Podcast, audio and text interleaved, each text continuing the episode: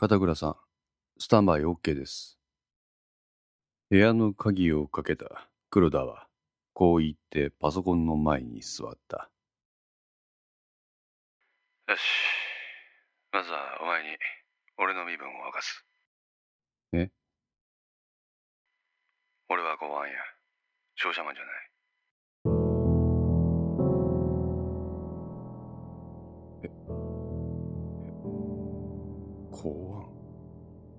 タイピングする黒田の手が止まった。片倉の背景に何か大きなものが動いている。彼がそう感じたのは当たっていたようだ。悪かったな。今まで嘘ついとって。嘘っていうか。突然の告白を受けた黒田が衝撃を受けなかったといえばそれもまた嘘となる。しかしこの時の彼は衝撃よりもむしろ覚悟を感じた。片倉は自分の本当の身分を黒田に明かすことでこれから自分がしゃべるであろうことに信憑性を持たせようとしているのだ。本当のことですか片倉さん？すまんかった。言い訳めいたことは言わない。それがさらに信憑性を高め、時間の貴重さを訴えかける。ここであまり詮索はしない方が良い。黒田は謝る必要はないと返事をし、そのままタイピングを続けた。まず、東堂について話す。はい。東堂剛は、鍋島淳だ。え？鍋島淳は死んどらん。東堂の顔写真はお前、岡田から見せてもらったな。あはい。顔は別人やけど、あれは同一人物。鍋島の整形の慣れの果てがあの顔やと思ってくれ。整形手術ですか？おい、あっちこっちで細かく整形して今の顔形になっとる。一見別人やけどあの写真の男は紛れもなく鍋島や。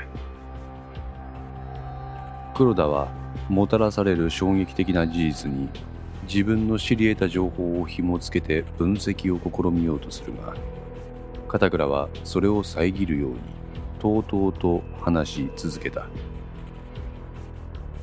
吉川山事件の背景に一色高則の交際相手の山形文子は井上と穴山によってレイプされた事件があったのはお前にやった資料からお前は知っとるはずええ。ですがその実行犯は井上でも穴山でもなかったんですよね。ああその実行犯はどうやら東堂そこまではお前は知ってる。あはい。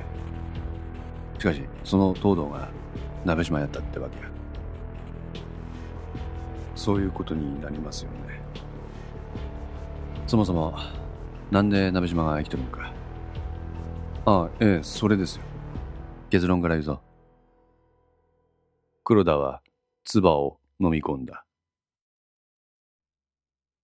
県警に鍋島の協力者がおった。え？それが誰かは今の段階では言えん。しかし、これは確実な情報や。言えないって、片倉さんは誰だか分かってるんですか？ああ、あの、その、協力者ですか？ああ、その協力者が鍋島の存在をかき消すように、当時の捜査を終結した。終結？黒田は、この単語に引っかかるものがあった。七尾で殺害された人物は鍋島ではなく、全くの別人やった。ほやけどそいつが鍋島やとでっち上げた。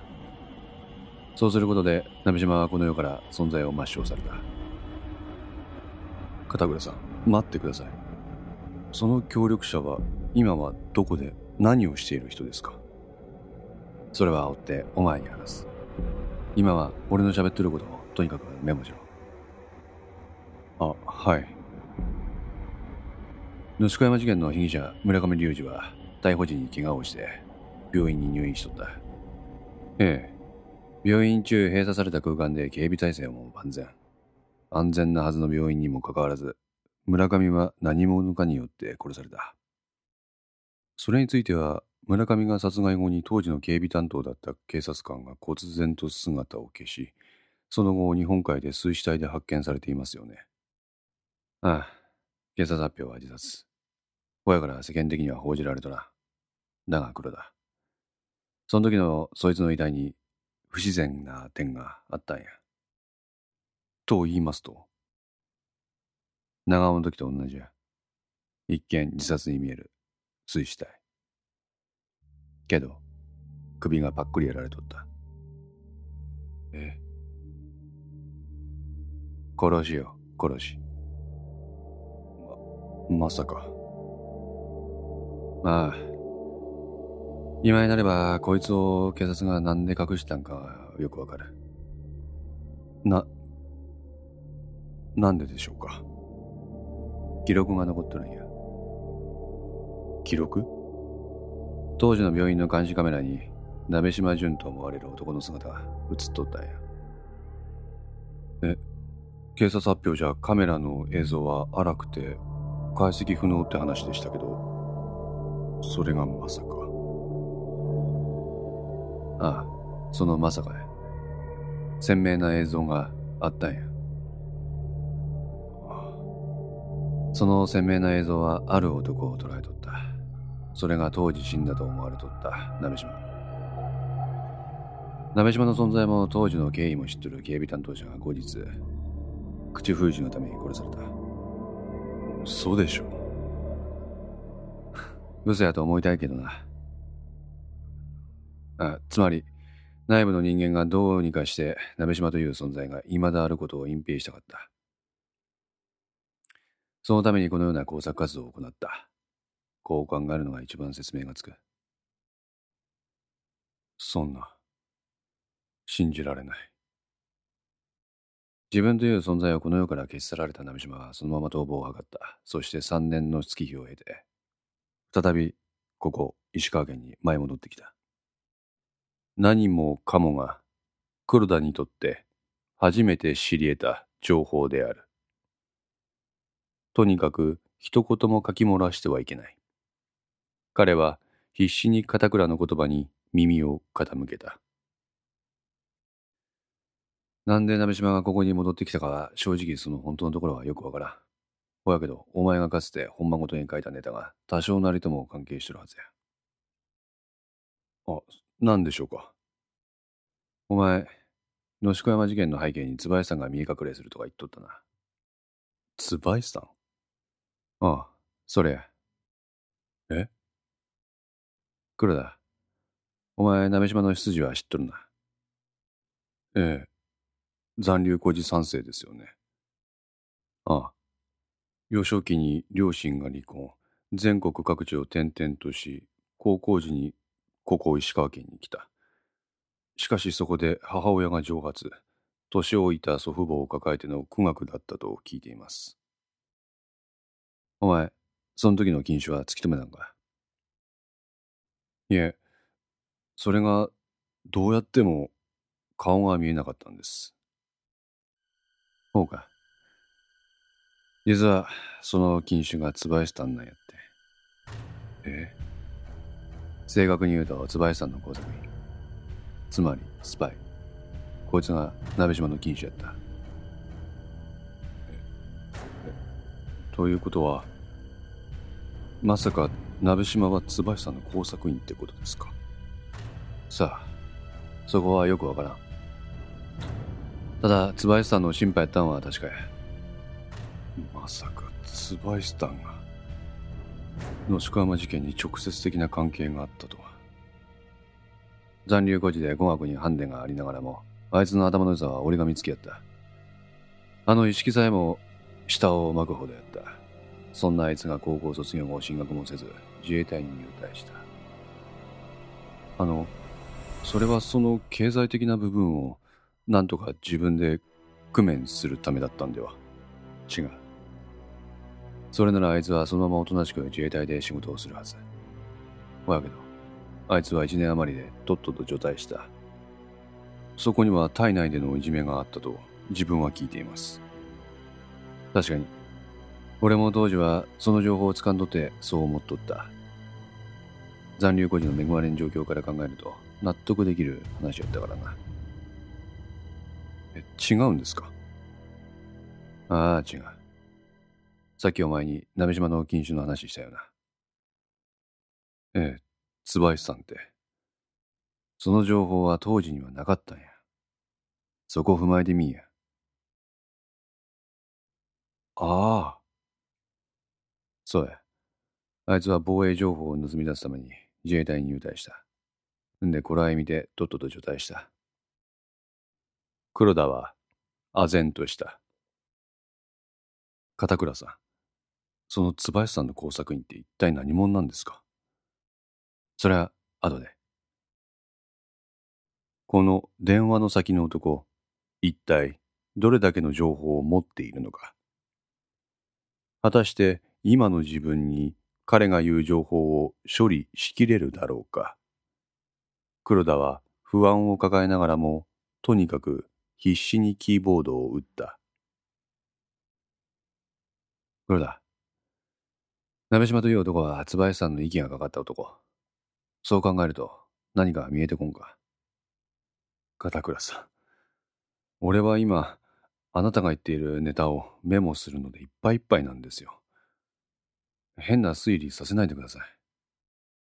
推理じゃねえって。え？一旦手を止めた黒田は考えた。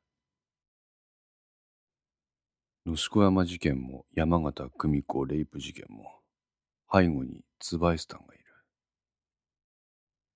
さあ、鍋島の単なる思いつきで引き起こされた事件じゃない。ああ、まさか。すべてが椿さんによる陰謀だった。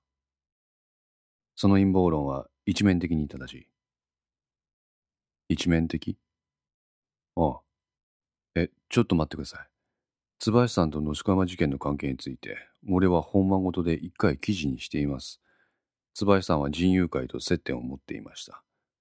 この人友会がマルホン建設をはじめ、本田義行、金沢銀行、県警と密接の関係を持っていることから、当時の県警本部長朝倉は意識を使ってそれらの勢力の殲滅を図り、椿さんの影響を排除することを画策した。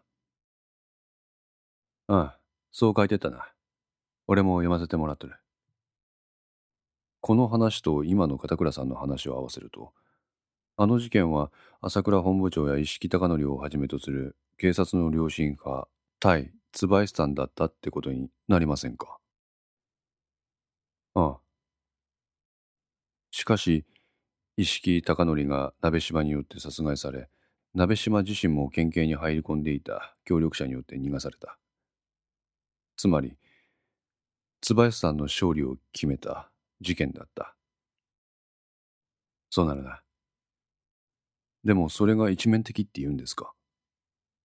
ああ、一面的。じゃあ別の側面を教えてください。わかった。その前にお前、今のところ記事にしてブログにアップしろ。あ、でも、長くなるんやって。途中に休憩挟まんと、お前も俺も持たん。とにかくこの東堂剛と名乗る鍋島淳が今、金沢銀行で守衛を殺してこの石川県をうろついとると書いてくれ。鍋島が今もここをうろついてる？ああ。そんなこと書いてもいいんですか？いい。市民への注意喚起や。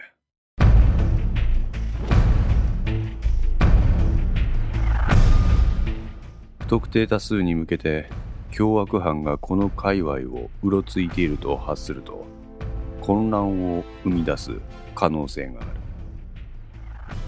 ビビんな捜査の体制に影響はない。俺がケツを吹く。心配するな。あはい。体制に影響がないということは警察はこのネタを黒田初で世間に流通されるのをむしろ期待しているのかもしれない。あの山形久美子のレイプ事件のことは書いてもいいんですか？いい実名を出さない限りは久美子自身の安全は大丈夫や。わかりました。意識の交際相手とだけします。ああ。黒田は片倉に言われる通り手当たり次第打ち込んだ短文を編集して一つの記事を作る作業を始めた。黒田編集しながらでいいから聞いてくれ。ええ。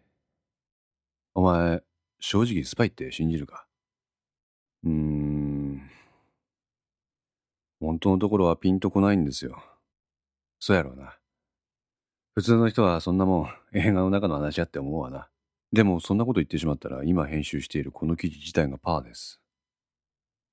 だから実感はありませんけど、信じるしかありません。その読者層ってやつもやっぱりそう思うかな。まあ、俺自体がピンときてないんですから。どうか。じゃあそこのところを次に記事にしてもらうか。パソコンに表示されている時計を見ると、時刻は20時を指していた。